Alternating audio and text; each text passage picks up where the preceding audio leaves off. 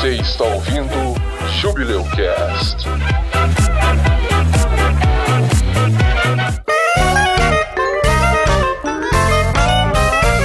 Deus do céu. Arregal. É, arre, é, é arregal, não? Arregal. Arre, a, a, e, a, sei lá. Arregal, é, acho que é arregal. É, É, da as menina. meninas tiram as fotos estranhas com a boca aberta e babando. Não faz o menor sentido, mas aparentemente algumas pessoas se masturbam pra isso. Eu nunca soube o nome dessa, desse, dessa coisa. Pra mim era tipo, bota a língua pra fora e faz cara de vesga. Tipo, não tinha um nome pra mim. Agora que eu tô sabendo. Tem, tem uma sigla. É, é esquisitíssimo, cara. É esquisitíssimo. Gente, é cara de quem tá levando pirocada, ué. Nem sei o que vocês estão falando. Você não costuma levar pirocada, Jaime? Tô nem entendendo o que vocês estão falando. Que está gravando. Estamos gravando e eu já tô falando um monte de bosta já. Vamos começar essa porra. Oh my Lord, take this soul, lay me at the bottom of the river. The devil has come to carry me home, lay me at the bottom, Aqui é o Edson e eu não estou em perigo. Eu sou o perigo. Meu nome é Jaime e I am the one who knocks. Olá, eu sou o Josias e. Size, bitch. Olá, eu sou a Cami e Thales. Do you wanna build a math lab?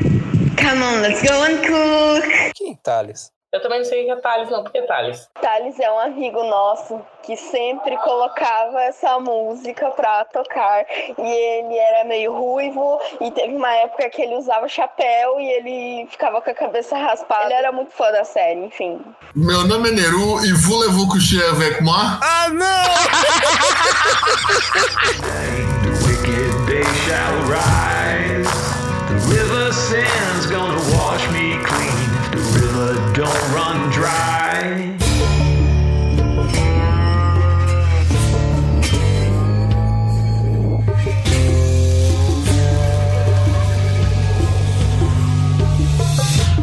Bem-vindos a mais um episódio do Jubileu Cast, o júbilo dos podcasts. E hoje vamos falar sobre Say My Name. Ficou meio Batman com meio Batman. de garganta, né, velho? Ô, esquisito.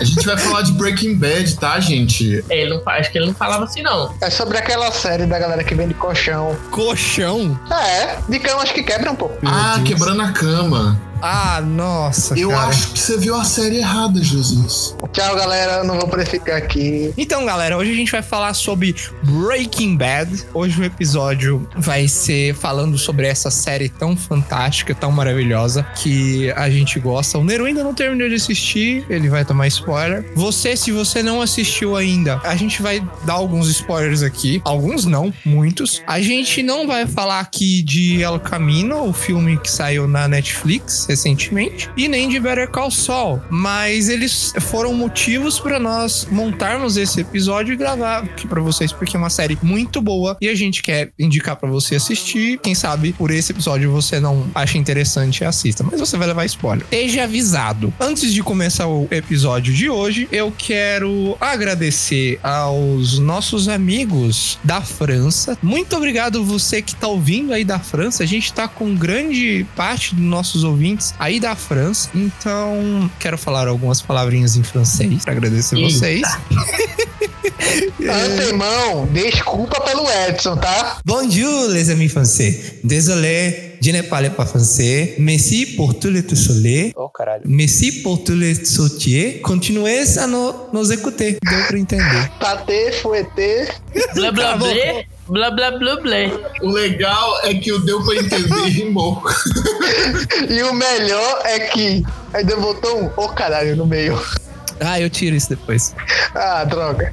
Não tiro não, não tiro não. Tô vindo aqui na edição pra falar que eu tenho que ser honesto com o que eu falei, eu errei mesmo. Muito obrigado, nossos fãs da França, e um beijo. Mua. Antes de começar o episódio, eu quero agradecer a Lara S. Rosales. Ela tem um canal no YouTube. Eu fiz o resumo que tá servindo de, de auxílio pra gente aqui, baseado nos vídeos dela. Entrem no canal dela, tem muito resumo de séries lá pra você assistir. Obrigado, Lara, por autorizar a gente e um abraço. Vai ter link no post. Tem link no post. E é isso aí. Mais um agradecimento a se fazer, pessoal. Temos que agradecer ao Nelson. Ele fez um comentário no Facebook do Bico do Corvo, no post fixado no topo da página do episódio do Jubileu Cast, que foi as cinematográficas repetições repetitivas, em que a gente falou sobre reboot, remake e como elas estão ficando previsíveis, repetitivas demais. E ele trouxe um exemplo sobre esse assunto, que foi o Conde de Monte Cristo. O autor é Alexandre Dumas, em colaboração com Auguste Maquet, e ele conta a história de um marinheiro que foi preso injustamente. Essa história teve um monte de remake, releitura, e isso a gente pode constatar pelo comentário do Nelson, né, do Ser Cabral, ele pediu pra citar ele assim. O Ser Cabral, ele trouxe nove links com exemplos e disse que se a gente procurar mais, a gente ainda vai achar mais. Eu pesquisei aqui, a última adaptação da obra foi em 2002, é, o Conde de Monte Cristo, que ele foi dirigido por Kevin Reynolds, tinha o Guy Pearce, é, o Richard Harris, o Jim Caviezel. Então é isso, muito obrigado, Sr. Cabral, pela contribuição ao assunto. E você também, você que tá ouvindo, se você quiser comentar algo sobre o assunto, se você quiser mandar algum recado pra gente, pode entrar em contato com a gente pelo site, pode entrar em contato com a gente pela página do Facebook do Bico do Corvo. É só você ir lá e mandar um recadinho pra gente no próximo episódio que a gente gravar, a gente te cita e manda um beijinho pra você. Valeu, Ser Cabral. Beijo.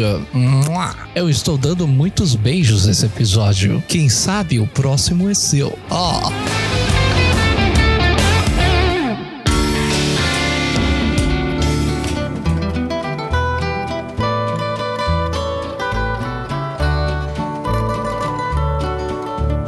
Out in the West Texas town of El Paso, I fell in love with a Mexican girl.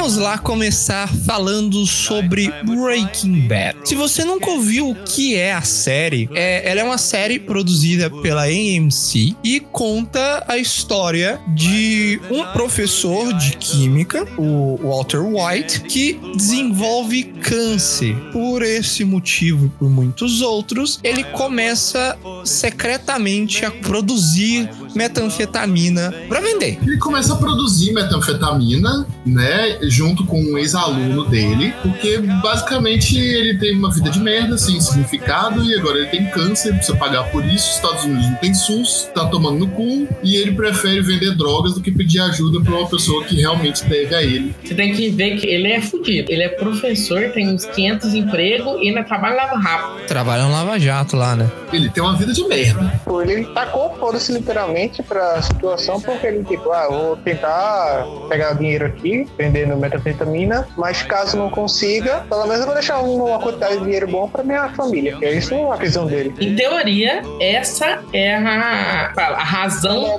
Em teoria, eu acho vai chegar ao ponto que essa nunca foi a razão dele. Né? Talvez seja só o pulo inicial. É só a desculpa que ele deu no É a começo. Pra fazer uma loucura. A série lembra muito um filme, eu não sei se vocês já viram, mas chama Dia de Fúria. Vocês já viram esse filme? Não, não cheguei a ver ainda não. Ah, é bem indicação. Eu sou de 95 pra cá, né, gente? Eu sou novinho. É, é um filme bem antigo, mas fica aí a, a indicação. É um filme muito bom. E, e é isso, assim. O cara tem um dia de merda, né, um dia de merda mesmo. E ele surta e, e começa a fazer coisas bizarras, violentas e tal.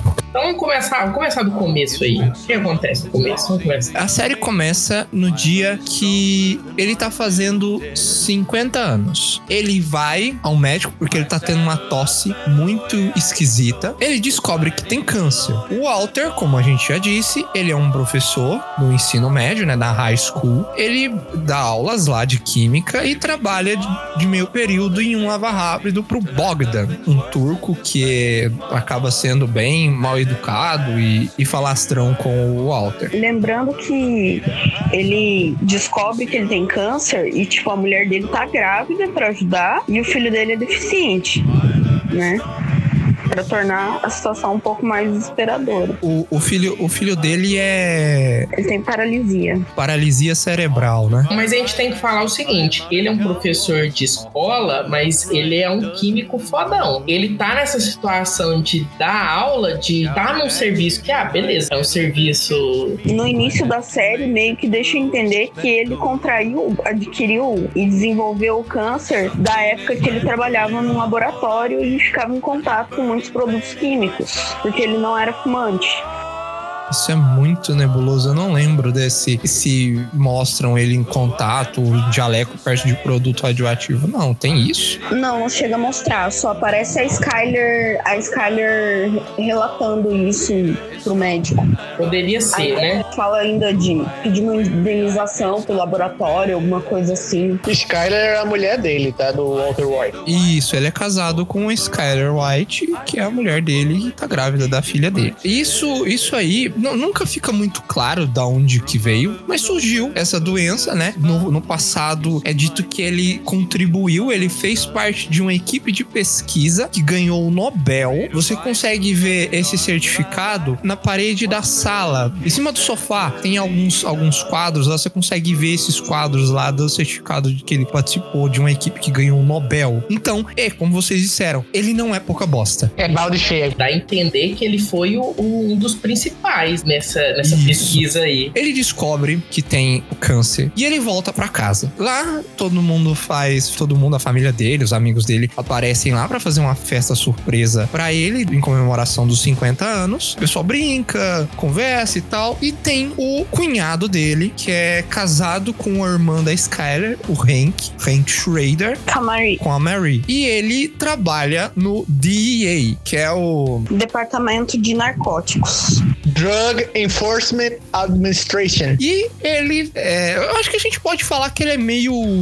Ele é o estereótipo do policial americano. É engraçadão, se faz meio de machão. Ele não é tudo isso. Ele, ele, ele é meio gordão. e- Ah, mas ele não é um bobão. É, ele não é bobão. Ele, é- ele Definitivamente é um, não. É um bom policial, só que ele é um policial, né? tipo Assim, não é aquele policial Hollywood, né? Que vai pra, É. pra porrada, pega arma, sai matando todo mundo. Não, ele é um É cara. um policial mais pé no chão. É, mais realista até, eu acho. Mas ele, ele é sempre muito brincalhão. E, recentemente ele tava cuidando de uma operação para tirar um produtor de, de drogas das ruas. E ele chama, Walter, vamos lá, vai ter esse- essa apreensão. E como é, eu preciso te dar um presente de aniversário, você vai lá. E você vai ver, vai presenciar tudo, vai ter um pouquinho de ação na sua vida, né? Prazer tão top esse, hein? Chegando lá, todo mundo vestindo colete, o Walter olhando assim pela janela do carro, ele vê o pessoal entrando na casa que disseram que tava o laboratório de metanfetamina, era uma, uma operação de produção de metanfetamina. E na casa ao lado, ele vê um cara nu que tava comendo a vizinha, saindo da janela do segundo andar, caindo do segundo andar, quando ele vê é um aluno, um ex-aluno dele, o Jesse Pinkman. Ele foge, ele não fala nada, ele vê ele fugindo, ele fica, tipo, muito surpreso e vê, vê o Jesse fugindo e não fala nada. E ele fica meio pensativo.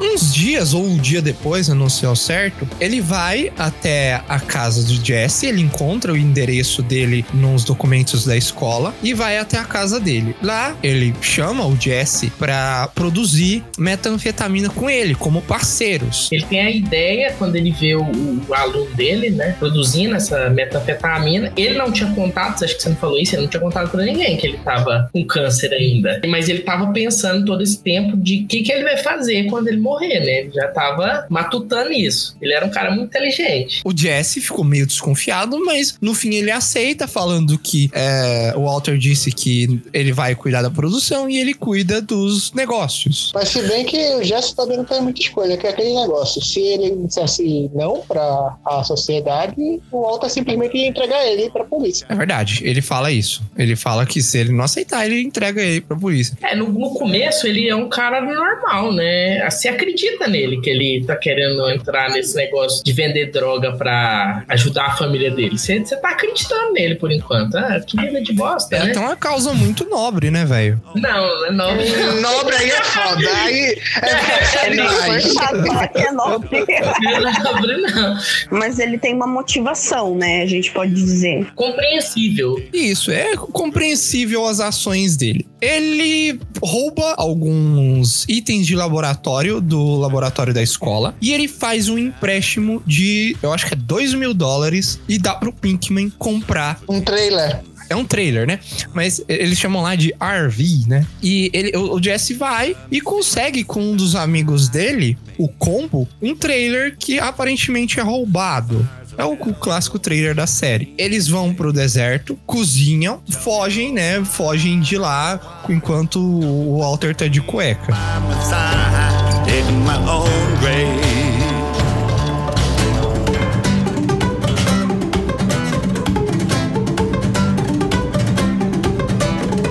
A história, como é que chama a série? Breaking Bad, né? Então a Chutando o história. balde, a química do mal. Chutando, chutando o balde. Química do mal. A química do mal é boa. A, a série seria a história desse professor. A gente não sabe no começo, mas ele é muito. É- é- primeiro que ele é muito egocêntrico, né? Mas ele é muito. Ele, ele tem muito. Ambicioso. ambicioso. Ele é extremamente ambicioso. Muito ambicioso, né? Então ele teve uma oportunidade na vida quando jovem de ser multimilionário, ser rico. Por que, que ele largou essa oportunidade? É burrão. Foi porque a Skyler ficou grávida, não foi? Isso, foi por causa que a Skyler ficou grávida, ele gostava demais da Skyler. E ele queria usar o, o dinheiro das ações pra comprar uma casa e eles terem uma vida. Então ele, ele. E o problema é que, tipo assim, ele era um cara muito inteligente, extremamente inteligente. Então ele largou a primeira oportunidade dele nessa empresa pra isso, né? Ele largou pra ter uma vida com a Skyler. Só que o que aconteceu quando a, a Skyler, o filho nasceu? Ele nasceu com uma doença, uma paralisia, uma deficiência, né? Uma paralisia cerebral. Então você imagina, o cara, ele nunca conseguiu trabalhar a potencialidade dele, né? Ele era um cara que ele poderia ser muito mais do que ele é. Só que pelo curso da vida dele, tudo foi travando ele e deixando ele em posições mais baixas do que ele poderia ser. E ele é muito angustiado com isso, cara. Ele é muito ressentido com isso, né? Até no, no episódio lá em que ele vai, né, até a casa dos Schwartz, né? O Elliot da Gretchen, ele não comenta nada. Esse pessoal são o- os sócios dele da empresa, não é? Isso. O Walter trabalhou com os dois. Inclusive, ele namorou com a Gretchen durante um tempo, mas largou ela por causa da Skyler. E eles começaram uma startup de uma empresa que se tornou a Green Matter. A Green Matter ela é uma empresa que hoje o Elliot e a Gretchen são donos. O Walter vendeu as ações dele por 5 mil dólares bem lá no comecinho, quando ele ainda tinha cabelo. É, e é interessante que toda a série, né, tem esse pessoal é, é, e eles são, tipo assim, eles têm, eles têm alguma coisa não resolvida, né? O Walter tem alguma coisa não resolvida com eles. Talvez ele culpe eles por ele ter feito isso. Ele diz também, fica meio subentendido que esse caso que ele teve com a Gretchen foi uma das coisas que fez ele sair da empresa, né? Porque ele É. foi ficar com a Skyler. Então ele largou esse futuro que ele tinha pela Skyler, porque ele gostava muito da Skyler, a Skyler estava grávida e ele ficou todo esse tempo com essa vida. Só que ele era um cara, como a gente falou, ele não era só ambicioso, ele era um cara muito egocêntrico, ele era um cara muito. É, Ele era ressentido por não ter sido tão grande quanto ele poderia ser. Mas ao mesmo tempo que ele era ressentido, ele também era orgulhoso demais. Vaidoso. vaidoso, orgulho- orgulhoso e vaidoso. Então, a série apresenta várias possibilidades que ele poderia ter para não entrar nesse caminho. Oportunidade de sair quando tava ainda por cima e tal, vai por causa desse esse orgulho, ele foi continuou se afundando, se afundando e tal. E a vaidade por ver e querer conseguir mais. Os próprios, esses próprios ex-sócios deles oferecem um emprego pra ele, pra ele trabalhar com eles, voltar a trabalhar com eles e pagar o tratamento dele com o próprio trabalho dele, não com caridade. Mesmo assim, ele não aceita por causa do orgulho que ele tem. Ele não quer aceitar a ajuda deles. E eu acho que é isso que é o estopim, né? Que é o motivo de toda a série acontecer. O Walter, ele tem momentos em que ele pode parar. Ele tem momentos em que ele pode simplesmente guardar o, o- o tudo que ele, ele sabe pra si mesmo, falar pro Pinkman, ó, acabou. Esse é o primeiro momento, esse momento em que os Schwartz chamam ele pra trabalhar com eles, né? Mas ele pensa, porra, eu fundei essa empresa junto com eles e agora eu tenho que trabalhar com eles? Não, não, não vou fazer isso não, eu sou um homem. E aí acaba que é aquele negócio que a gente falou, né? O, o propósito inicial dele era ajudar a família, deixar dinheiro pra família dele. Mas ele teve várias saídas pra acontecer isso, Pra ele não morrer. Se ele não morresse, ele entrasse nessa empresa, talvez ele conseguisse ganhar um salário muito melhor, dar uma vida melhor pra família dele. Mas não é isso que ele queria. Não era isso. Ele queria viver o que ele não viveu. Ele queria ser grande, como ele poderia ter sido e não foi. Ô Nero, você que começou a ver a série, cara, você teve essa impressão também? A impressão que eu tenho do, do Walter White é que ele, ele é uma pessoa extremamente ambiciosa, egocêntrica. Ele segue um, um padrão de masculinidade extremamente machista. É, essa coisa de, ah, eu tenho orgulho, eu tenho não sei o que, eu não posso. Provedor. É, a coisa do. Minha do- mulher não precisa trabalhar. a coisa do provedor, né, e tal. Ele, ele é muito, muito, muito produto do- do- da sociedade capitalista e tal, norte-americana, né? Então ele, ele, ele é um exemplo de, de, de, de homem típico nos Estados Unidos. Ele é um exemplo, o cunhado dele é um outro exemplo. E é engraçado porque a, a impressão que eu tenho é que os defeitos que o cunhado tem, ele não tem, e as qualidades que ele tem, o cunhado não tem. Eles são. Se, se juntasse os dois, assim, daria o Donald Trump. Meu Deus. Mas assim, o que eu quero dizer com isso é que o, o- o personagem ele é, ele é quase arquetípico, o personagem do Walter White, sabe? Caricato. É, ele é caricato, ele é quase arquetípico. Então, é- é- isso, é- isso é muito interessante. Como ele lida com as coisas é arquetípico, como ele provoca a própria tragédia dele. E isso é muito interessante. Isso é uma referência muito doida. Não sei nem se é realmente uma, uma referência dos autores da série, eu não tenho informação disso. Mas me lembra teatro grego. Tragédia, né? É, me lembra a tragédia grega. Quem provoca a tragédia é o alvo dela. Sempre.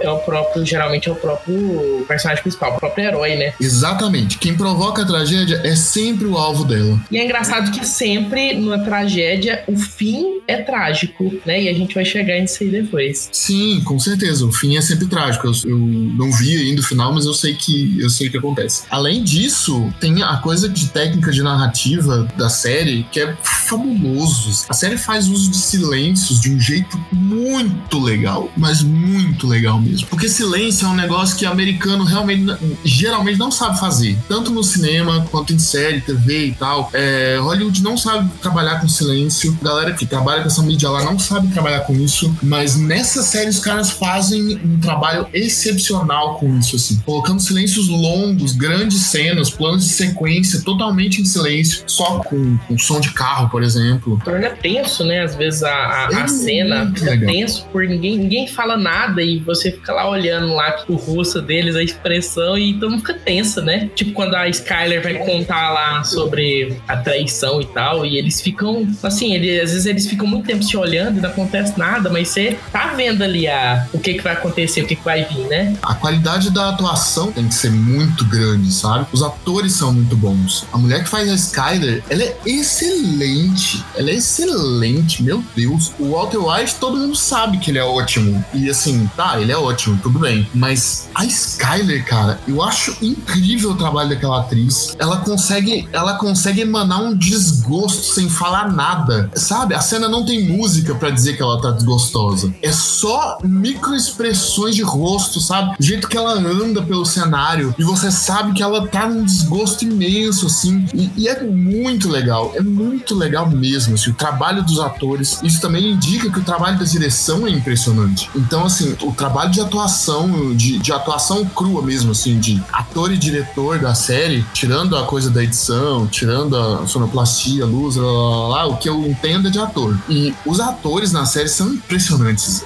É muito massa. O Brian Cranston, ele já é meio figurinha repetida porque ele é um ator muito, muito bom, né, velho? Mas que a gente não conhecia muito, né? Ele fez muita sitcom lá nos Estados Unidos, o Brian Cranston. Depois ele teve bem um boom assim mesmo, mas antes eu não lembro de ter visto muita coisa dele, não. Ele era o pai do Malcolm. Eu nem sei quem é Malcolm. O Malcolm, a série do Malcolm? Sim. É uma série de comédia, né? Nada a ver. É, ele era um personagem completamente aleatório, meio bobão, assim, sabe? E ele conseguiu mudar completamente com o Walter White. Inclusive, tem uma, uma gravação que eles fizeram que é uma cena do pai do Malcolm acordando e dizendo que ele sonhou que ele era um professor de química que estava com câncer e começou a produzir metanfetamina. Muito engraçado.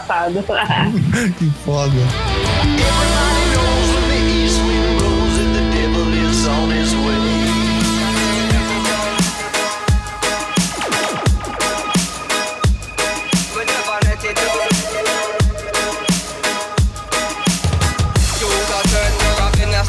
Coisa assim que eu acho que a gente tem que falar é que a gente só falou mal do Walter, só falou mal, só falou mal, mas se as pessoas não gostassem dele, não ia funcionar a série. Apesar dele fazer merda, toda hora você fica com a mão na cabeça assim, não faz isso, Walter, né? Você se identifica com ele. Ele não é um herói, ele é um personagem real, cheio de defeitos, cheio de ganância e ambição e concreto, sabe? Capaz de acontecer com qualquer pessoa, digamos assim, entre aspas, qualquer pessoa com potencial e com poucos escrúpulos. E a gente gosta dele, né? Não sei se acontece com vocês, deve acontecer. Toda vez que a Skyler fazia alguma coisa, você sabe que a Skyler tá certa, a Skyler tá indo contra ele, né? Você sabe que ela tá certa, mas você fica com raiva dela, porque você gosta do Walter mesmo ele fazendo merda. Você fica com raiva da Skyler, mesmo sabendo que ela tá certa, sabendo que você pode até estar sendo machista de ficar com raiva dela, mas você fica. A série te conduz pra ficar. A série conduz o espectador de um jeito que chega a ser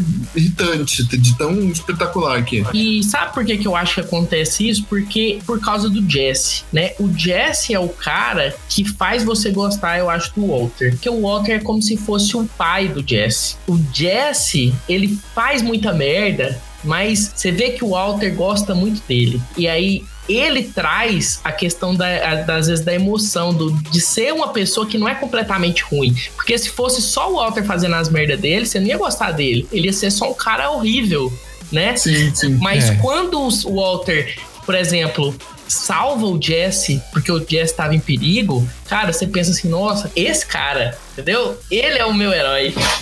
O Jesse é a vulnerabilidade do, do. Walter White, né? Exatamente. Exatamente. Então, sem o Jesse, a gente não gostaria do Walter. Eu acho que, porque assim, depois, depois que ele começa a fabricar metanfetamina, ele não usa o nome de Walter White. Ele começa a usar o nome Heisenberg. E quando ele começa, ele entra no papel de Heisenberg, que ele é o, o produtor implacável, é ultra foda, que mata os inimigos e tal. O Pinkman, eu sempre vi ele. Tá certo que em momentos você vê uma certa dualidade entre, entre ele ser o, o produtor, né? O traficante de droga fodão e ser praticamente um pai pro Pinkman. O Pinkman representa a parte humana dele. A justificativa pra ele continuar é o Pinkman lá do lado dele, porque ele sabe que ele continua humano, que ele continua fazendo as coisas de uma perspectiva que, por mais distor- distorcida que seja, ainda possa ser explicada e, e justificada entre, entre muitas aspas. Quando o Hank, é, a, a gente tá indo bem mais pra frente, é, mas quando o Hank morre, Nossa, tá lá no final. Tomou spoiler. é spoiler. Spoiler foda-se. alert!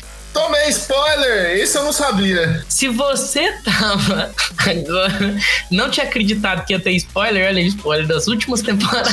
Surprise, motherfucker! Até o momento em que o Hank morre, você vê que ele sempre dá um jeitinho de, de, de virar as coisas ao favor dele, de tirar valor de uma situação, por mais ruim que seja, contornar. Só que aquela situação, a morte do Hank é incontornável. É uma coisa que ele lutou, não exatamente lutou, mas ele evitou ao máximo que acontecesse, que era machucar um dos seus entes queridos. E isso acontece e é incontornável. E aí que o castelinho, todo o castelinho dele desmorona. E a gente falou que tem alguns personagens que são personagens que trazem ele de volta, não para ele ser o mais humano, para ele não ser esse vilão a série inteira, né? Então o Jesse é um cara e é engraçado que ele, ele se dá muito melhor com o Jesse do que com a própria família dele, né? Ele é muito mais importante talvez para mostrar esse outro lado do que a família do Walter. Você muitas vezes fica com a impressão na série que a família dele é um obstáculo, tipo assim, não é alguma coisa, não tá ajudando ele, né? Não é motivação, acaba não sendo a verdadeira motivação dele, acaba sendo um obstáculo para ele. Até o ponto que eu estou da série, que é a terceira temporada, a família dele ainda é, ele ainda finge para ele mesmo que a família é o grande objetivo ainda, sabe? Mas o interessante é que ele faz umas contas no começo, né, para saber quanto que ele vai precisar é, deixar para a família dele, para que tudo fique bem, para que a família fique bem e tal. No momento em que eu tô, ele já tem mais do que isso e ele vai continuar fazendo. Quando ele faz essas contas, isso é na segunda temporada, ele faz essas contas e ele descobre que precisa deixar 768 mil dólares para a família dele, contando despesa, médico, comida, é, escola, faculdade, tudo isso. E a gente pensa que vai ter um fim isso aqui, ele vai parar alguma hora. Só que isso é uma, uma justificativa momentânea que ele usa, entendeu? Porque chega lá pra última temporada, ele juntou tanto dinheiro, usava o, o lava rápido, ele compra o lava rápido para lavar dinheiro, ele não consegue lavar tudo. E o dinheiro que ele não lava, a esposa dele guarda. E tem uma cena, ela leva ele até lá, um cubículo, e tem um, um metro quadrado, mais ou menos, de, de dinheiro, de um meio metro de altura. Uma cama de dinheiro. Uma cama de dinheiro. Breaking Bad. Aí, ó. Mas aí ele tá com Skyler, né? E aí ele- ela chega lá e, e mostra o tanto de dinheiro. É, aí ela vira pra ele e fala: Olha, eu parei de contar em 80 milhões, eu não sei quanto que tem aqui. Eu te trouxe aqui pra te perguntar: quando que vai ser o suficiente? Esse é no episódio também, no Ozymandias. Ele se, se compromete em parar, mas aí tudo vai ladeira abaixo. E aí eu acho interessante que você falou que o Jesse é a parte emocional dele. É a parte que você se conecta com o Walter por causa do Jesse. A Skyler, eu acho que é a consciência dele. Porque, e você não gosta da Skyler porque a Skyler tá sempre falando, ó, não faz isso, isso não vai dar certo. E você não quer, você quer ver ele fazendo as coisas. Então a Skyler é essa mulher dele, né? Que ele largou lá a Gretchen pra ficar com ela, largou a vida de riqueza pra ficar com ela. E como é que ela é? Ela começa sendo apresentada como uma dona de casa desesperada, chata pra caralho, que é amada. Parece que ela não valoriza o amor que o Walter sente por ela. Isso bem no comecinho da série. Ela fica investigando tudo, olhando o telefone dele, não sei o quê. Conforme o, o tempo vai passando, você vai percebendo que a mulher é um gênio. Ela é super cautelosa, cara. O trabalho de investigação que ela faz pra descobrir que o cara tá traficando droga, aquilo é impressionante, cara. Aquilo é impressionante. É, um- é um- é uma sinapse muito impressionante. Velho, é porque você, você não chegou na última temporada. Como ela tá assim na terceira temporada, a tendência é que ela fique mais ainda. E isso apareça mais ainda, né? Eu acho o personagem excelente. Acho que o personagem joga umas coisas na cara da gente, assim, muito incríveis. Ela joga coisa na cara da gente. Às vezes é por isso que a gente não gosta dela, né? É, a gente não gosta dela por isso. Ela é implacável. Ela entende muito as coisas muito bem, muito rápido. Mas quando você vai falar de personagem, da psique, né? Ela acaba agindo também como a consciência do Walter White. Só que, tipo assim, quando ela começa a trabalhar junto com o Walter, apesar dela estar no esquema, ela ainda assim ela é muito inteligente. E mesmo no final, na despedida e tal, ela fica super triste, mas ela nunca volta atrás. Ela sabe que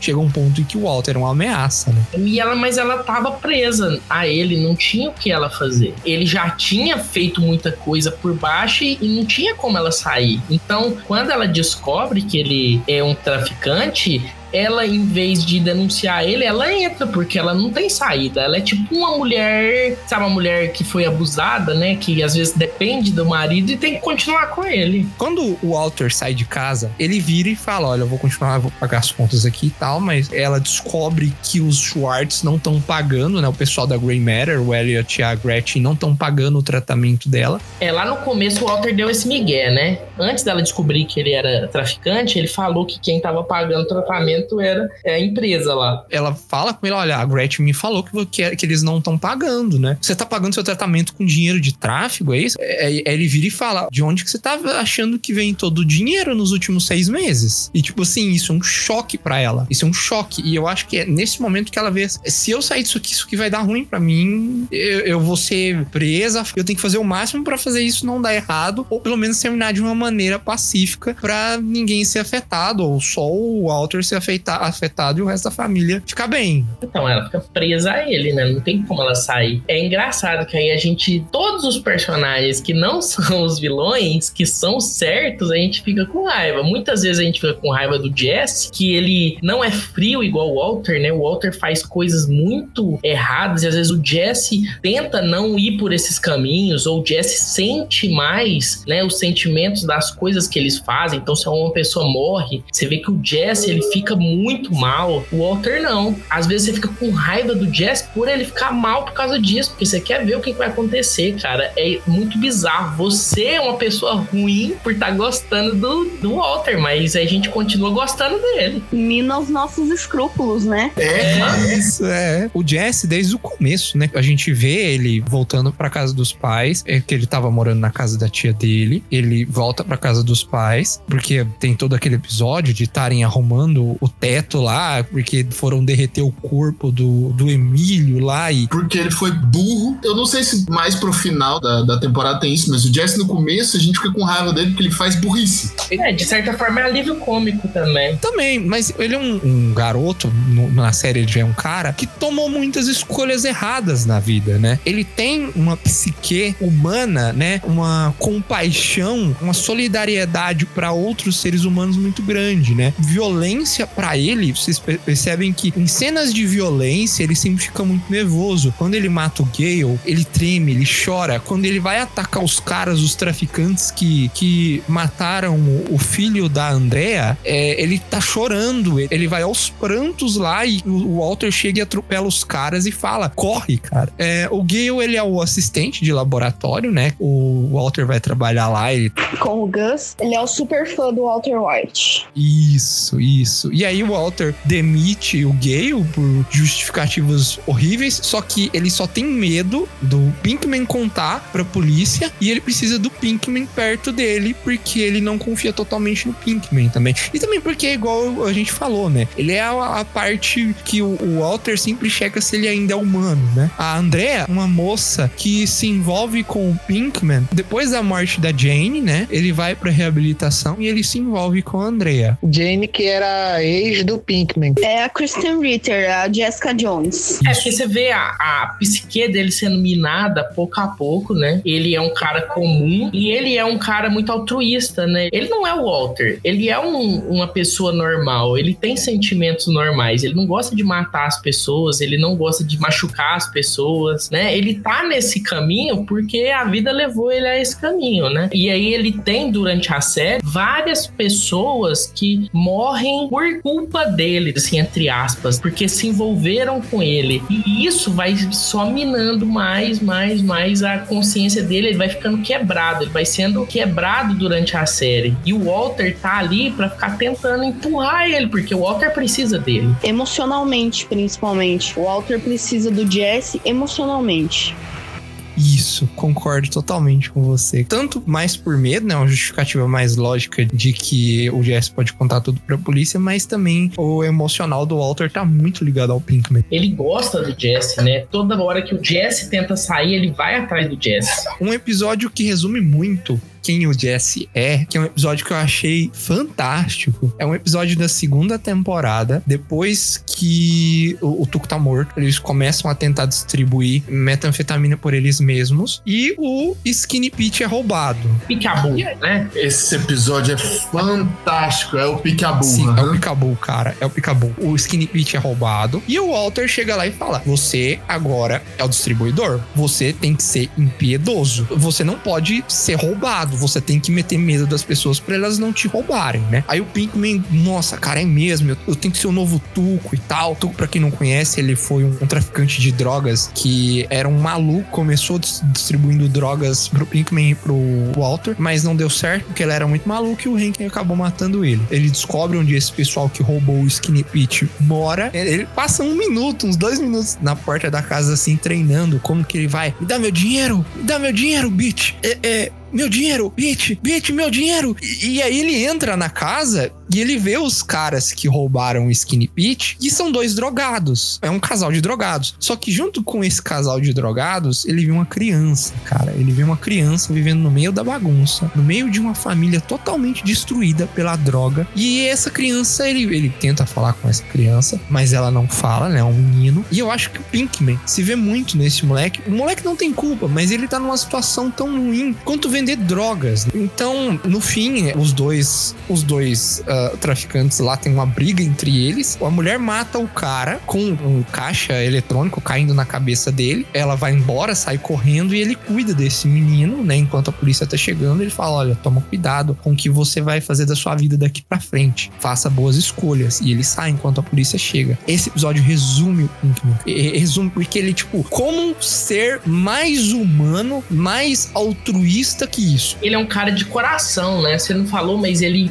brinca com o menino, né? E é triste, cara. É muito triste você ver aquele menino naquela situação. Esse episódio é foda. E você fica tenso por ele, ele tem que fazer alguma coisa, né? Ele tem que. O Walter mandou ele ir lá e, e matar os caras, mas, cara, é, é muito triste esse episódio. Esse episódio é foda mesmo.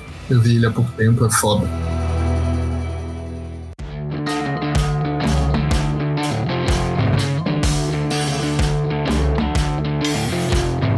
Então, tem o Hank, que é o cunhado do Walter, e que ele trabalha lá no DEA, né? E por o Walter estar metido nesse sistema todo de fabricação e tráfico de metanfetamina, o Hank acaba entrando no rolo, investigando esses casos de venda de drogas de metanfetamina por um, um outro caso que ligou a ele. Começa a aparecer muito mais droga no mercado e uma droga específica, e a gente não falou isso, mas o Walter, por que, que ele é tão foda? Porque ele consegue fazer uma metanfetamina que é quase pura. Ela é tipo assim, acho que é 98% pura. Uma 99,1% de pureza. E aí ninguém consegue fazer essa, essa metanfetamina. E quando eles fazem essa metanfetamina tão pura assim, ela fica até de uma cor diferente, né? Então é fácil identificar de quem que veio, né? Então eles começam a pensar, "Ah, tem um produtor aqui de droga que tá fazendo uma droga que é muito melhor do que a dos outros. E ele é tão bem sucedido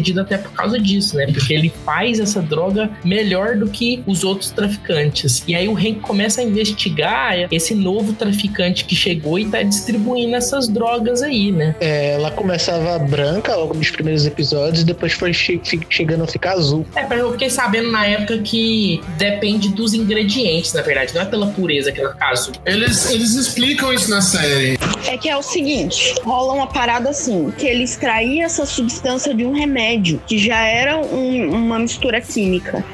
Então, ele usava o remédio inteiro, entendeu? Então, a metanfetamina não ficava pura. É, o Walter White descobriu qual era a substância pura e ele começou a comprar a substância pura para enfiar na, na metanfetamina. A substância não vendia. Acho que a primeira parte eles roubam um. É um verdade, galão. é verdade. Aliás, eles roubando esse galão é maravilhoso. É hilário, é, hilário. maravilhoso. Parece vocês tentando entrar na, na instalação lá da Pentex. É, é genial. Isso aí é um episódio de RPG. Totalmente incompetente. Isso.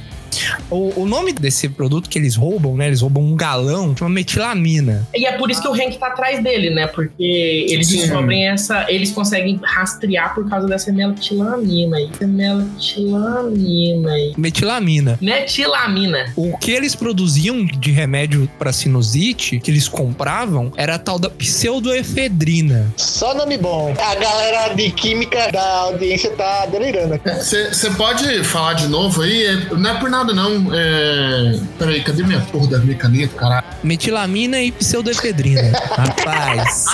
O Neru vai raspar a cabeça, vai botar um óculos escuros preto, um chapeuzinho. Deixar um cavanhaque e ficar rico. Mas acho que a gente não falou, mas o Hank, ele é um homem bom. Ele é um cara correto, ele é o herói da série, se a gente pensar assim. O Hank, ele é um, um cara bom. Às vezes você pensa, ah, você tem um preconceito com ele, ah, porque ele é machista, ele é um cara que faz a cerveja artesanal dele na Não tem como ser mais ridículo do que isso. Mas ele é um cara bom. É, ele tá fazendo o trabalho dele, né? É, ele, ele é o correto na série toda, né? O Walter não é um anti-herói, gente, porque o anti-herói ele tem que ter algum. Alguma parte positiva mesmo no errado dele. Tem que ter alguma coisa positiva no errado, né? O Walter é um vilão, cara. Ele é. Se fosse pra gente pensar que ele é um vilão, o herói acho que seria o Hank. Até porque tem altos momentos na série onde a investigação tá quase batendo no Walter, né, no cartel que ele trabalha. A polícia come a corda da galera que comanda o cartel porque eles manipulam lá internamente as informações. Mas ele não. Ele diz assim, ó, o buraco é mais embaixo e eu vou atrás. Até mesmo tô apostando no distintivo dele. Isso aí, isso aí aconteceu quando ele tava investigando, né, a produção e ele chegou até o trailer, ele fica na frente do trailer e aí tá o Walter e o Pinkman presos dentro do trailer. O Walter liga pro Sol, Sol Goodman, o advogado deles, um super ganancioso advogado. Chave de cadeia. Aí ele liga pro Saul Goodman, o Saul Goodman fala pra secretária dele ligar pro Hank e falar que a esposa dele tá no hospital.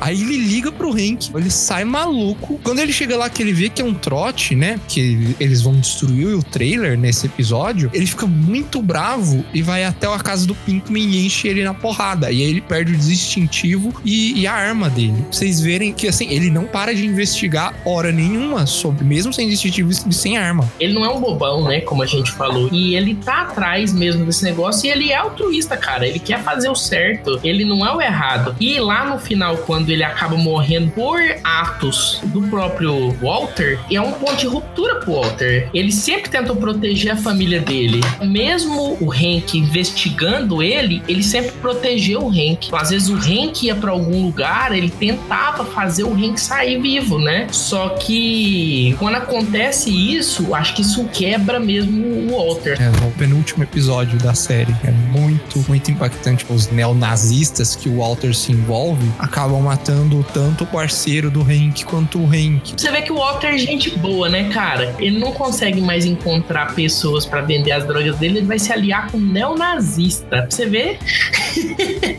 você vê o tanto que o cara é bom. As ideias. Eu não sei se ele já sabia, porque ele tem essa ideia de montar laboratórios provisórios dentro de casas que estão sendo detetizadas. Não que estão sendo, mas que vão ser. Eu acho que ele não sabia que eram neonazistas, mas eu acho que ele, ele descobriu mais cedo que a gente. E eu tenho certeza que ele poderia ter encerrado os negócios, mas ele quis continuar e deu no que deu. Ele fez trato com esses neonazistas, inclusive, pra matar a galera do Gus, que tava presa, porque ele tava com medo de alguém abrisse a boca sobre ele. Ele mandou matar e quem fez o serviço foi os capangas desses caras, né? Era uma galera de muito má índole. ele se envolve durante a série com vários distribuidores de drogas, assim, né? Porque ele vê que ele não consegue muito distribuir, o Jesse não sabe fazer isso. Quando eles tentam dar sempre alguma coisa errada, inclusive um dos amigos do Jesse morre por causa disso, né? Por estar distribuindo numa área que não era dele. Então eles começam a se envolver com vários distribuidores e é um pior do que o outro. Chega até fazer um aumento de exportação, tanto de conhecimento como própria matéria-prima. Quando o Jesse vai para o México, ensinar lá a galera do cartel do México como fazer, quando eles expandem os negócios para a República Tcheca, que é a maior consumidora de metanfetamina da Europa. Vixe, mas isso é bem no final, nem chega a expandir, viu? Sim, sim. O Gus, ele é engraçado que ele é um desses distribuidores. Todos os outros eram meio porra louca na série. Sempre aparece um cara que ele é muito louco, né? Parece que o cara é mais drogado do que, do,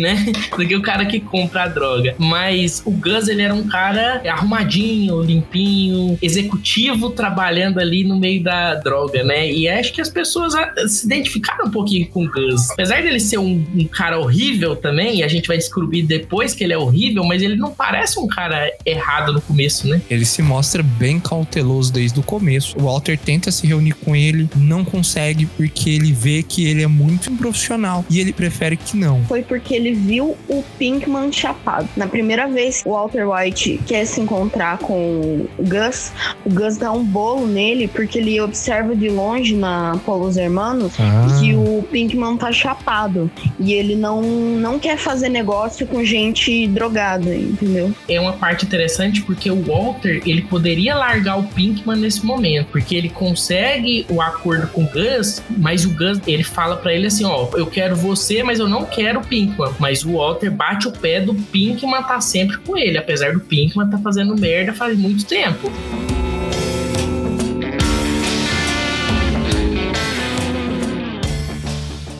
Just uh, tell us everything you remember.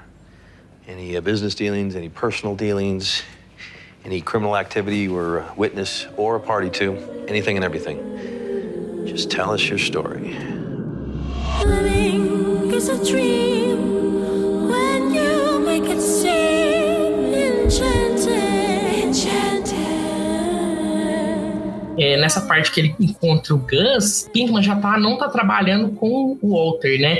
O Pinkman, nessa parte da série, ele tá tentando sair dessa vida porque ele encontrou uma, uma mulher, né? A, a Jane. A Jane era uma ex-viciada, também heroína. E aí, por causa da Jane, da Jane, que ela morava num lugar que o Jess estava alugando, ele começa a apaixonar por ela e ele começa a, a ter uma ideia de sair dessa vida, né? É não ficar junto com o Walter, porque o Walter tá sendo muito tóxico pra ele, né? E o que acontece com, com, com isso, né? O que que acontece com a Jenny depois disso? Ela, ela descobre, né? O Pinkman conta que ele faz parte de uma organização que tá produzindo metanfetamina a, a escala nacional. Escala não, né? Eles produzem na cidade, mas vai pro México também. Ela percebe, né? Ela percebe que os pagamentos dos aluguéis deles estão em cash e etc. E a movimentação. Ela mesma fala que ela percebeu que ele era traficante e tal, quando ele tenta contar pra ela. Aí o Walter chega, né, na,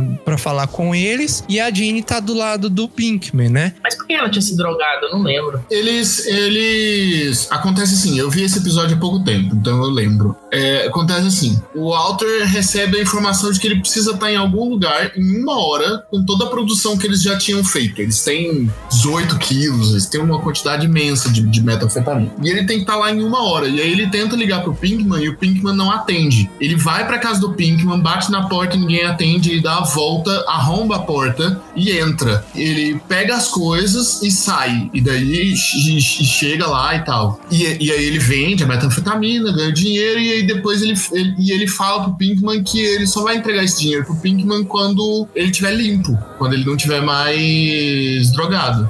Porque o, Pink, o Pinkman continua se drogando, o Pinkman se droga durante a série inteira, e essa própria Jane, ela tá tentando limpar ele, né? Ela tava tentando limpar, mas nessa época ele já tinha acabado feito ela cair de novo. Ela tava 18 meses limpa e no final dela, assim, ela acaba usando com ele um dia e aí ela cai de novo. Quando o Pinkman conta pra ela que ele tem esse dinheiro, ela surge, ela fala, porra, gente tem dinheiro pra ir pra qualquer lugar, ninguém pode mandar na gente, a gente pode fazer qualquer coisa. E daí ela chantageia o Walter, o Walter entrega o dinheiro pra eles, e aí eles falam assim: ah, não, mas a gente não vai gastar isso em droga, a gente vai ficar limpo, né? Aí tem uma cena dos dois olhando pras seringas, assim. É meio que tipo como se eles fossem usar pela última vez e fossem viajar, sumir. O Walter chega na casa, tipo assim, como é que é? Alguém fala pro, pro Walter. Ah, o pai dela. O Walter encontra o pai da Jane num bar. Eles estão conversando e o Walter fala com o pai da Jane como se o Pinkman fosse, fosse filho dele, mas sem falar que ele é pai do Pinkman nem nada. Só dando a entender que ele tem um filho mais ou menos na mesma idade da, da filha do pai da Jane. E aí ele pede um conselho. E aí o pai da Jane fala assim: você tem que amar eles. E, e é isso, tem que estar lá por eles. É isso que você tem que fazer. E aí, no dia seguinte, o Walter volta lá pra ver como é que o Pinkman tá, tipo, pra tentar dar algum suporte e tal, emocional, talvez. Num desses poucos atos de bondade do Walter. Pedir desculpa também, porque eles tiveram uma discussão. E aí ele encontra os dois lá e eles estão estão deitados de lado, de conchinha, assim. Enquanto ele tenta acordar o Pinkman,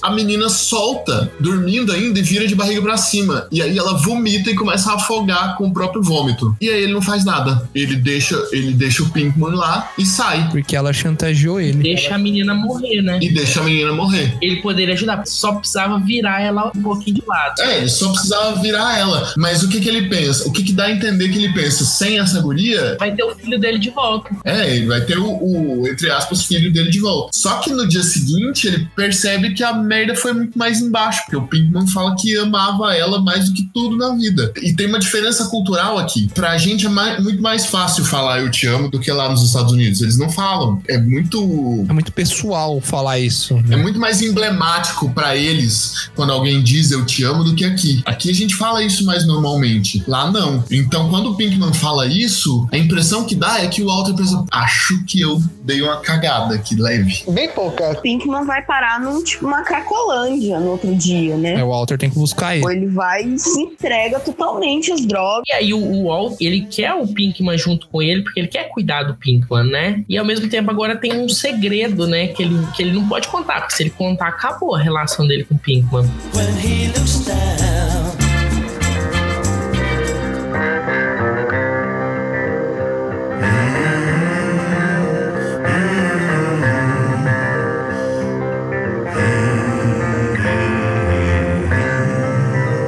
Vocês viram, Breaking Bad tá cheio de história maravilhosa, mas de uma produção de um cuidado absurdo. Quem conhece o, o canal do Jovem Nerd, quem já viu esse vídeo do Jovem Nerd vai reconhecer o que eu vou estar falando aqui. A série teve três finais diferentes onde você pode parar de assistir. O primeiro final acontece ao fim da quarta temporada, que é um final que o Walter White mata o Gus Fring e vira um drug lord, né? Um, um traficante super fodão. Você poderia parar de assistir aí e o Walter terminaria nessa posição. Outro final, que é o final do penúltimo episódio, o Ozymandias. É um final horrível em que o Hank morre, a esposa dele descobre. Hank descobre que o Walter ele era traficante, o Pinkman vai atrás dele e eles conversam lá e eles vão tentar pegar o Walter, porque o Pinkman já descobriu que o Walter matou a, a Jane, né? Então eles fazem um plano pra pegar o Walter. O Pinkman sabia que ele escondia o dinheiro nos galões e ele faz uma armadilha pra ele achar que ele tinha achado os galões de dinheiro dele, pro Walter ir lá. E aí quando ele fosse lá, o, o Hank ia prender ele. Mas acontece um, acontece que os distribuidores atuais do Walter descobrem onde o Walter tá. O Walter liga pra eles, porque ele pensava que era uma armadilha, ele não sabia que era o Hank, o Hank que iria atrás dele. Ele liga, quando ele vê que é o Hank que tá junto, né, com o Pinkman, é, se fosse só um Pinkman, ele já tava disposto a matar mesmo, porque ele já tinha anteriormente dado a ordem pra matar o Pinkman. Mas quando ele vê o Hank, ele liga de volta e fala: "Não venham, eu já resolvi o problema". E aí que eles aparecem mesmo. Eles vão pro local e acabam que eles matam Hank, né? Isso, eles matam o Hank. O Walter conta, fala: Olha, eu conto pra vocês, tem, tem muito dinheiro enterrado aqui e, e só não mata ele, só não mata ele. Ele, ele não pode morrer. Eu conto pra vocês, vocês podem ficar com dinheiro. Ele olha assim pro Walter, o Jack, né? O, o tio do Todd, que o Todd é um menino que começou a, a trabalhar com eles depois que eles começaram a trabalhar na, na, na detetização das casas, né? Montando laboratório nas casas. Eles são neonazistas, como a gente disse. E ele olha pro Walter e fala: Olha, não tem jeito. E mata o, o Hank. E aí o Walter cai desolado, totalmente destruído, sem, sem um pingo de, de reação no chão chorando. E você acha que esse é um bom fim? É um final. No fim, ele corre pra casa, ele corre pra casa e vai embora. Os neonazistas, como ele já tinha contado que tinha muito dinheiro enterrado, esses neonazistas pegam todo o dinheiro que ele tinha e eles deixam um dos barris pra ele, né? Um dos barris pro, pro Walter, né? Eles pegam todos os outros, tinha vários, levam pra ele e deixam um pro Walter. Aí o Walter já tinha sido descoberto, ele liga pro Sol, que era o advogado dele, e ele vai para pro retiro lá, né? Um lugar onde ele ia, um cara que ele ia trocar a identidade dele, ia colocar ele numa cabana e esconder ele e ele ia ficar fora, né? Ele encontra com o Saul Goodman lá. Mas antes, eu acho que, pra mim, foi a cena que mais me, mais me deixou perturbado em toda a série. Quando ele chega em casa, chama a esposa e os filhos pra ir, né? Não a cena, mas é, é essa parte da história. E a Skyler vira pra ele e fala: A gente não vai, a gente tá correndo risco de vida com você. E aí ele fica super puto, né? E fala: Olha, você não tem direito de me negar meus filhos, porque isso aqui foi tudo eu que construí. Vocês, vocês só estão aqui porque eu tô permitindo. Eu acho que é isso que ele fala, não sei, não lembro direito. Mas aí ele cata, mas aí ele cata a Holly, a, a bebezinha, e sai, né, velho? Sai com ela, né? Depois de ele se enrolar numa briga com, com a Skyler e tal. E aí, depois de um tempo, ele liga pra Skyler, fala: Olha, ela tá com os bombeiros e eu vou desaparecer. E aí, aí termina o episódio. E você acha que esse é um bom final? Eu acho que é um final foda. Eu não acho que é o final ideal. Eu não acho que o final é ideal. Eu acho que o, o final ideal foi exatamente esse que a série teve. Teve mais um episódio só, né? Isso, Felina. É, tem mais um episódio, então, que aí é pra fechar mesmo a série, né? Nesse episódio, o Walter, depois de ficar lá no retiro, lá e tal, ficar uma semana ou dez dias, não sei, com aquele cara lá que tá mudando a identidade dele e tal, procurando um lugar pra ele ficar enquanto a poeira baixa, esse cara leva o Walter pro Alasca, aparentemente, né? Pra uma cabana no meio da neve. É, ele tava se tratando pro câncer, né? Esse mesmo cara que escondeu ele nessa cabana, ele levava pra ele um, aqueles coquetéis lá de câncer, né? O pessoal tomou um monte de remédio pra quimioterapia, né? Ele levava quimioterapia pra ele para ele continuar o tratamento, mas o tratamento não tava funcionando muito bem, né? E ele tava sentindo falta da família dele, do Jesse. O cara lá ia, o cara ia lá uma vez por mês, velho. E ele não sabia o que, que tinha acontecido, não sabia onde o Jesse tava, porque aqueles neonazistas tinham levado o Jesse, né? Também. E eu acho que começou a pesar a consciência dele. Nesse momento, talvez seja o momento que ele começou a pensar em tudo que ele fez e pesar a consciência dele. Aí ele começa a descer a montanha, ele começa a descer pra parte mais baixa, onde tem uma cidade, e lá ele vê o Elliot e a Gretchen falando sobre o acontecido, né? Porque parece que descobriram tudo, toda a operação dele. A Skyler saiu de casa, tá morando com os filhos numa casa muito menor, num apartamento, e ele decide voltar. Só que ele volta com um plano. É, Ele decide tentar, né, consertar as coisas que ele fez. Ele vai até um, um ferro velho e ele monta uma, um braço que fica mexendo pros lados, né? E quando ele vai guardar esse braço no porta-malas, a gente vê uma ponto .50, uma arma ponto .50 no porta-mala dele. Que ele tá com um carro lá, um carro, eu acho que é do cara que tá protegendo ele, que tá fornecendo as coisas pra ele, deu pra ele. Ele vai até a Gretchen e o Elliot, ele invade a casa deles. Aquela galera que era dono da empresa lá que ele trabalhava lá no começo. Isso, a Grey Matter. Ele diz pra eles: tô muito triste porque eu tô tendo que viver escondido e tal. E eu cometi erros, eu sei que eu cometi erros. Vocês também foram parte do meu passado. E mesmo assim, vocês não fizeram nada pra me ajudar, né? Um discurso que eu achei totalmente. Não fizeram, né? Não, não faz muito sentido. Mas ele falou: olha, vocês vão ter que entregar esse dinheiro pra minha família. Como eu tô ligado à empresa de vocês, isso deve ter sido ruim pra figura pública de vocês. Esse vai ser um, um jeito de vocês se redimirem publicamente e vão ajudar a minha família com o que eu vou pedir pra vocês agora. Aí ele começa a trazer um monte de dinheiro pra dentro da casa deles e fala: ó, vocês vão entregar esse dinheiro pra minha família como se fosse uma pensão. Se vocês, porventura, não entregarem esse dinheiro, aí ele faz um sinalzinho com a mão assim. Aí aparecem dois lasers vermelhos no peito de cada um. Tenho dois Hitmans aqui que são os melhores no mercado. Se vocês não fizerem isso, mesmo depois da minha morte, eles vão matar vocês. E eles, não, não, a gente vai, não sei o que, não sei o que. Depois ele volta pro carro. Tudo, tudo mentira, porque na verdade era dois caras em cima da montanha com um laserzinho assim de apontar. Era o Badger e o Skinny Pete, cara. Trouxeram no último episódio os, os pamonhão do, do Pinkman. O ami- amigo do Jesse. É, os amigos do Jesse. E ele vai na Skyler, se despede, né? Numa cena que tem um simbolismo maravilhoso. Essa parte é interessante. Ele, ele tinha ligado antes pro filho dele. O filho dele, ele escurraça ele, né? Fala assim: não, a gente não quer saber de você. Não, não aparece aqui, não. Só que ele volta pra tentar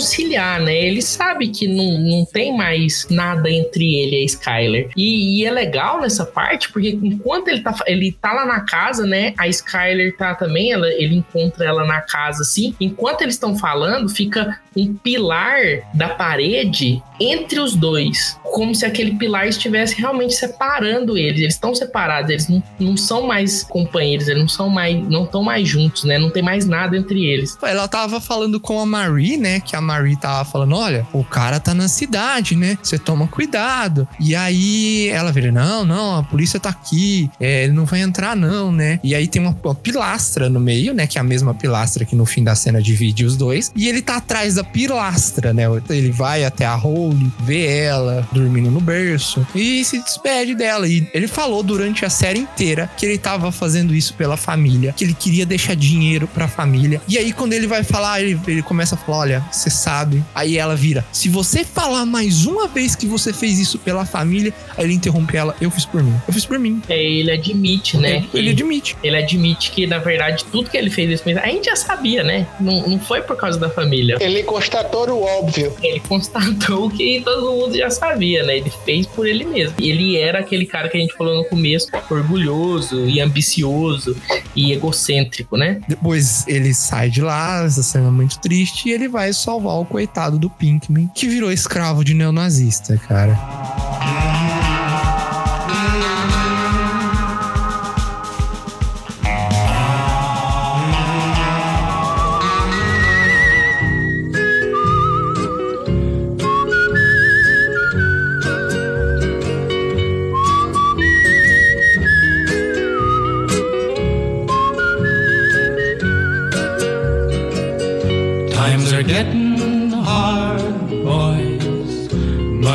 Tava lá cozinhando metanfetamina, que ele era o único que conseguia fazer a mesma metanfetamina, né, do Heisenberg. Aquela pureza, né? Aquela pureza alta que a gente falou, né? Ele tava sendo torturado e virou um escravo dos neonazistas. E ele vai lá salvar o Pinkman. É, ele chega lá, ele consegue reunir todo mundo numa sala. Ele pula em cima do Pinkman, ativa o mecanismo que ele fez no ferro velho, que ele montou a ponto .50 em cima, o fuzil ponto .50. E quando ele aperta, o porta-mala abre e esse braço que fica pra um lado e pro outro sai e começa a atirar. A arma começa a atirar e mata todo mundo. Só que o Walter tinha tomado um tiro, né? Tinha, ele, ele- ele é baleado. Ele vai conversar com esses neonazistas, ele, ele vai querer falar sobre querer voltar a produzir pra eles, meio como desculpa, assim. Só que na verdade ele queria que eles trouxessem o Pinkman pra, pra falar com ele. Queria que ele trouxesse esse, o Pinkman e meio que, tipo, prender a atenção deles naquele momento. Ou seja, tipo, trazer o máximo de galera possível pra ali. Na hora que o Pinkman chega, eu acho que quando o Pinkman entra e fala, ele dá a entender que ele tá bravo com o Pinkman, quer bater no Pinkman, uma coisa assim. Ele dá a entender como se fosse, tipo, beleza, vou voltar pro mercado, mas eu não quero concorrência. Ah, Aí ele vai partir pra cima do Pinkman, meio que, tipo, no entender da galera lá, seria pra matar o Pinkman pra ele tomar um lugar e ficar lá como se fosse absoluto, pra não ter, tipo, nenhum outro problema, entendeu? E aí ele ativa lá a arma mata, e mata todo mundo. Só ele tinha tomado um tiro. De quem que ele tomou o tiro? Da arma? Da arma, da, Da própria arma dele. Então ele, ele toma um tiro e aí o único sobrevivente, no caso, foi a pessoa que ele pulou, foi o Pinkman, né? Que ele salvou. Não, o Todd sobreviveu também. Ah, verdade. Só que aí na hora que o Todd levanta, o Pinkman vai lá e enforca ele de raiva. Nossa, é muito foda essa cena. O Todd era o cara lá, o, o neonazistazinho lá que. Começou a trabalhar com eles depois que eles começaram a mexer com a detetização, né? E esse cara era um cara. Era um cara caprichado, né? Ele era Psicopata, um psicopata. violento. O Todd ele matou o Brock, não foi? Matou o filho da Andrea. Não, não, o Brock tá vivo. Ele matou. Ele matou uma criança aleatória, eu acho. Foi a criança da motinha, não foi? Foi, eles foram fazer o assalto de metilamina, né? Porque a polícia tava rastreando os barris de metilamina. Ah, é verdade. O assalto ao trem. Isso, eles foram fazer um assalto ao trem no deserto. E eles fizeram um assalto ao trem, só que um garoto viu tudo. E o Todd vai lá e mata. O Pinkman fica abismado e não aceita ele mais. É que tudo acontece pro final lá, né? Mas aí então ele mata esse Todd, né? Esse último capanha que tinha ficado vivo. E aí fica livre, né? Porque ele tá morrendo, ele vai morrer de qualquer jeito. Ele tomou um tiro. Só que ele também não tem mais nada com o Jesse. Você olha pro Jesse e olha pra ele, o olhar que um tem pelo outro, né? É a mesma coisa, acho que com a Skyler. É uma quebra, né? Eles não são mais a mesma coisa, né? Ele vira, ele vira pro Pinkman, o Pinkman tá segurando uma arma e, e fala, ó, faz, né, do it. Pra ele, pro Pinkman matar ele, né? Porque ele, ele destruiu a vida do Pinkman, né? Ele entende isso agora. E aí, Pinkman não mata ele e simplesmente foge. E aí ele vai até o, o laboratório, que o Pinkman tava sendo mantido prisioneiro. Prisioneiro não, ele tava sendo mantido prisioneiro num buraco, mas ele- o Pinkman trabalhava nesse laboratório. Ele vai até lá, já sangrando muito, ele cai no chão e morre. Aí termina. É, olhando pra cima, acho que nem mostra ele morrendo. Tipo assim, ele olhando pra cima e aí a câmera vai afastando e, e fecha, né? E o Pinkman acaba. indo embora no carro pra sabe-se Deus onde. Para sabe-se Deus no filme. É, o filme, no filme da Netflix ele esconde. E na época, esse foi um final que a gente pensou, pô, legal, né? Ele morre no final, mas ele se redimiu, entre aspas, né? Ele salvou o Pinkman, ele deixou tudo acertado pra família dele, apesar dele ter continuado destruído a vida de todo mundo, né? Só que a gente sempre ficou pensando assim, pô, o digital do Pinkman tá no laboratório inteiro. O Pinkman é o único procurado desse massacre e ele é procurado pela polícia. E o Walter tá morto. E aí, o que aconteceu? Posso, posso dar um pequeno spoiler de Pelo Caminho? Não, não vou É. contar nada. Não vou contar nada da história, mas o Walter tá no filme. É isso é spoiler. Não, mas eu não falei. Eu não falei se ele tá vivo, eu falei se ele tá morto, eu não falei que hora que é esse spoiler. Tá não falei se, se ele tá na história, não falei se, se isso é um, um finalzinho alternativo, não falei se é dos Eu erros de tomei todos gravação, os caralho. spoilers aqui. Vocês podem pode dar spoiler. Agora também mete spoiler aí. Não quero nem saber agora. Pode contar esse spoiler. Chegou Nero puto! Vocês gostaram do final? O que, que vocês acharam? Ah, eu adorei agora que eu acabei de assistir. Foi muito bom. Quer dizer que o final A gente é, é realmente impactante. A gente falou que o Neru podia sair antes da gente contar o final inteiro. Ele continuou aí. O que é isso? antes da gravação, a gente falou, Neru, você quer sair? Se quiser sair pra você não tomar spoiler, pode sair. Se quiser sair quando a gente começar a falar da parte que você não conhece, você tá livre, cara. Não, não, vamos aí, vamos aí, vamos aí. Não, não, vamos aí, vamos aí, vamos aí. Mas se eu saísse, não teria essa graça no final, porra. Olha aí! S2, mesmo. Sacrificou, ele, ele se sacrificou pelo Eu tô atitude sacrificando nobre. por uma punchline aqui e vocês ainda ficam enchendo meu saco ainda.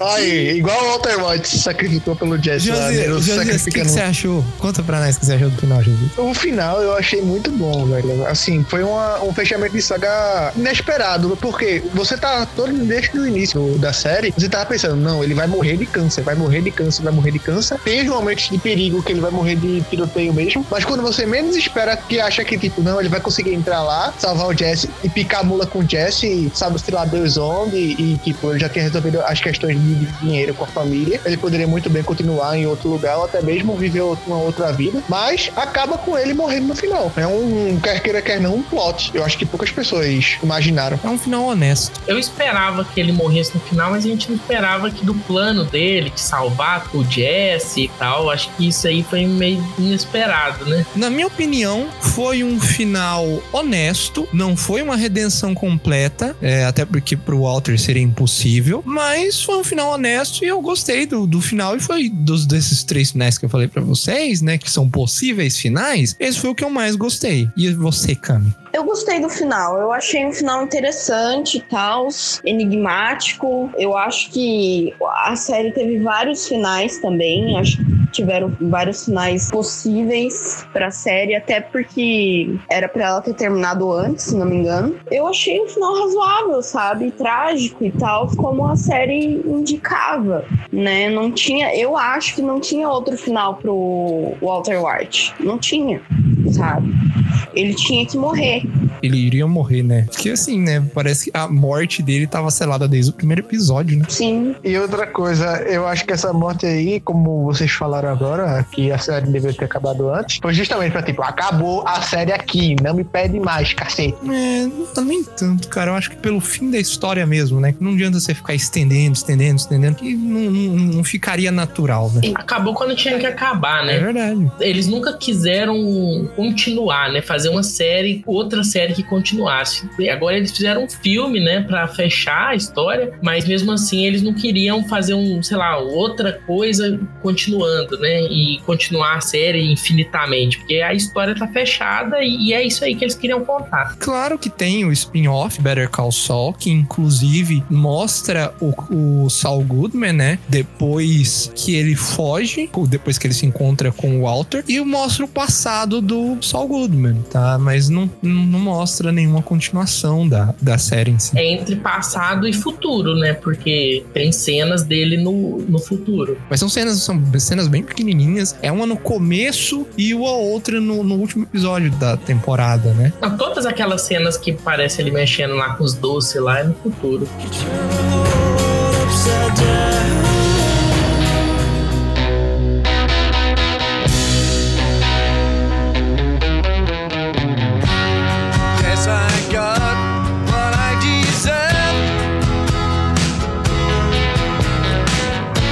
isso, pessoal. Breaking Bad. Todos nós, mais do que recomendamos você assistir essa série. Se você não assistiu ainda e tomou todos esses spoilers, o azar é seu.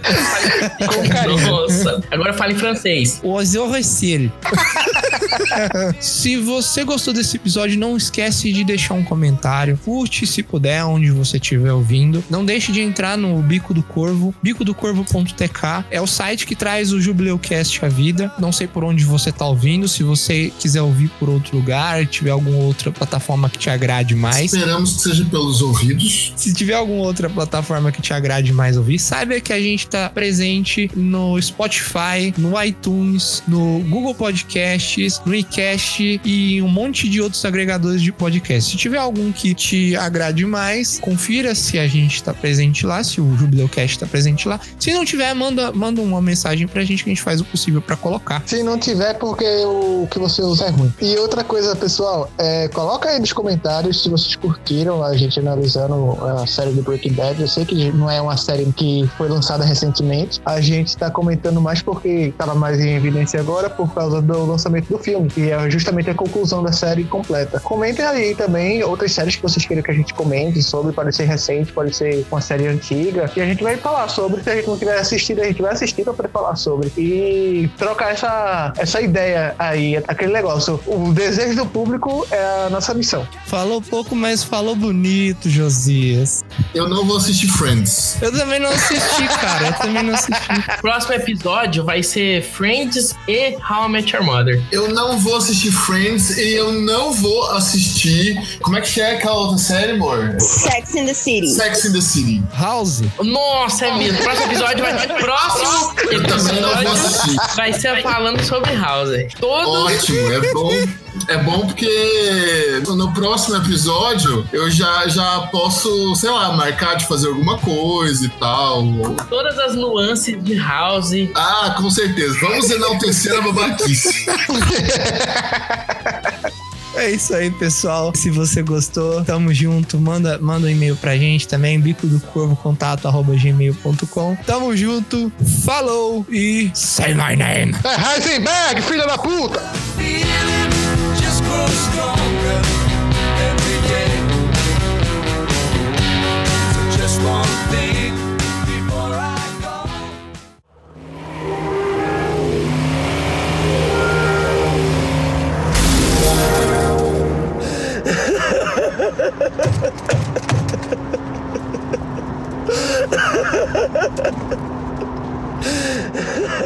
Ha ha ha ha!